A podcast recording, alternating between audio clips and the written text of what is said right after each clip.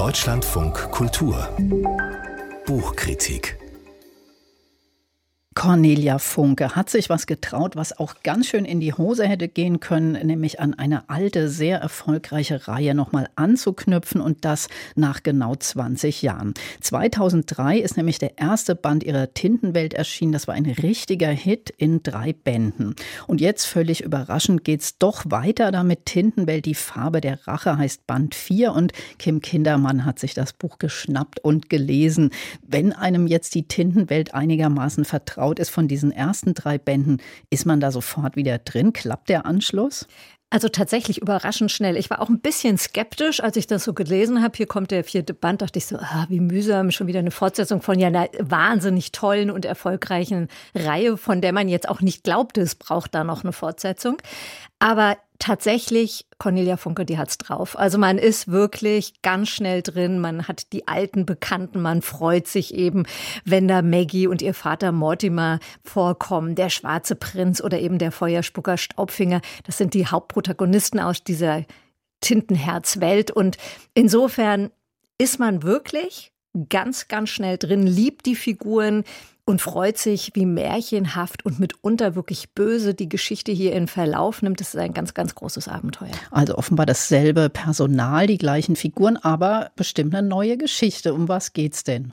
Genau, diesmal geht es um Rache. Eine der Figuren Orpheus sind auf Rache. Er ist wie Mortimer und seine Tochter Maggie, darum ging es ja immer, die beherrschen die Kunst, vorgelesene Worte zum Leben zu erwecken. Also das heißt, sie konnten Menschen in eine Geschichte hineinlesen oder hinauslesen und das hat für sehr viel Wirbel Wirbel, für sehr viel Trauer und Ärger gesorgt. Und jetzt kommt eben Orpheus, der kann das auch. Und der ist aber nie so angenommen worden wie Maggie und Mortimer. Also der wurde in dieser Tintenwelt nicht so richtig anerkannt für das, was er ist. Und das hat ihn verbittert werden lassen. Er ist jetzt arm, er sitzt äh, unbekannt in einem Ort. Die anderen führen aus seiner Sicht ein schönes, gutes Leben. Und jetzt sagt er, er will Rache nehmen. Und das macht er mit einem ganz schmürzigen, ganz finsternen Zauber, nämlich die Figuren werden nicht, so wie in den früheren Büchern, aus den Geschichten raus oder hereingelesen. Nein, jetzt gibt es eine Zauberfarbe, die die Menschen aus dem Leben in Bilder band. Und auf diesen Bildern die Farben verblassen und das soll sozusagen eine lange Qual sein für Staubfinger. Das ist Orpheus große äh, äh Rachefigur sozusagen, an der er sich besonders rächen will. Und das nimmt ja einen Verlauf, dass man wirklich äh, immer wieder denkt, nein, das gibt's nicht und hier und ah und so. Also man folgt dem wirklich gerne und leidenschaftlich. Jetzt stelle ich mir vor, wenn ich jetzt äh, Autorin wäre und knüpfe so nach 20 Jahren wieder an sowas an. Ähm, man hat sich ja auch weiterentwickelt und die eigene Fantasie vielleicht ist längst ganz woanders. Aber äh, ist denn Cornelia Funke gleich so ganz die alte in diesem äh, fantastischen, in dieser fantastischen Tintenwelt? Also Cornelia Funke ist ja, glaube ich, nicht umsonst wirklich die deutsche Kinder- und Jugendbuchautorin, die es auch international so weit geschafft hat. Die ist wirklich ein Ausnahmetalent.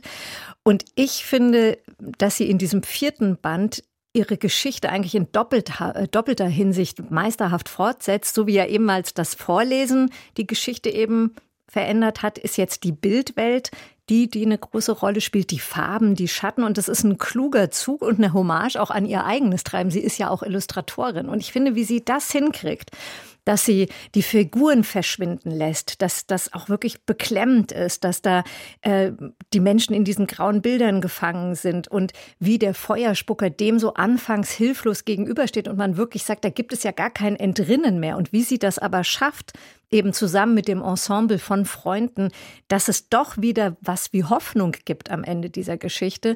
Das ist einfach sehr, sehr besonders. Und die schafft es durch eine Art, dass sie ihre Figuren sehr vielseitig und vielschichtig malt. Also man ist immer ganz nah dran an dieser inneren Entwicklung der Protagonisten. Man verfolgt das, man versteht auch, warum jemand böse werden kann. Also warum eine Enttäuschung, eine verletzte Leidenschaft oder Liebe, was, was die bewirken kann. Und ich finde, da ist sie wirklich ein Ausnahmetalent, dass sie da es schafft, mir das ganz schnell klar zu machen, warum das so ist. Also sieht man offenbar an diesem Band jetzt auch doch noch mal, was eigentlich den Erfolg dieser ganzen Reihe und überhaupt von ihr ausmacht.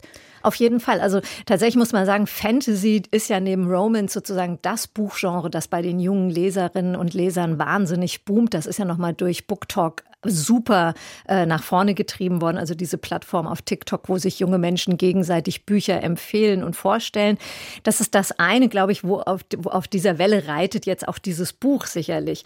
Aber wirklich, die Welt, die Frau Funke hier entwirft, die ist wirklich nicht nur überaus magisch und bewohnt von skurrilen Wesen, von gestalteten Wandlern, von Schattenlesern, von Zauberzungen.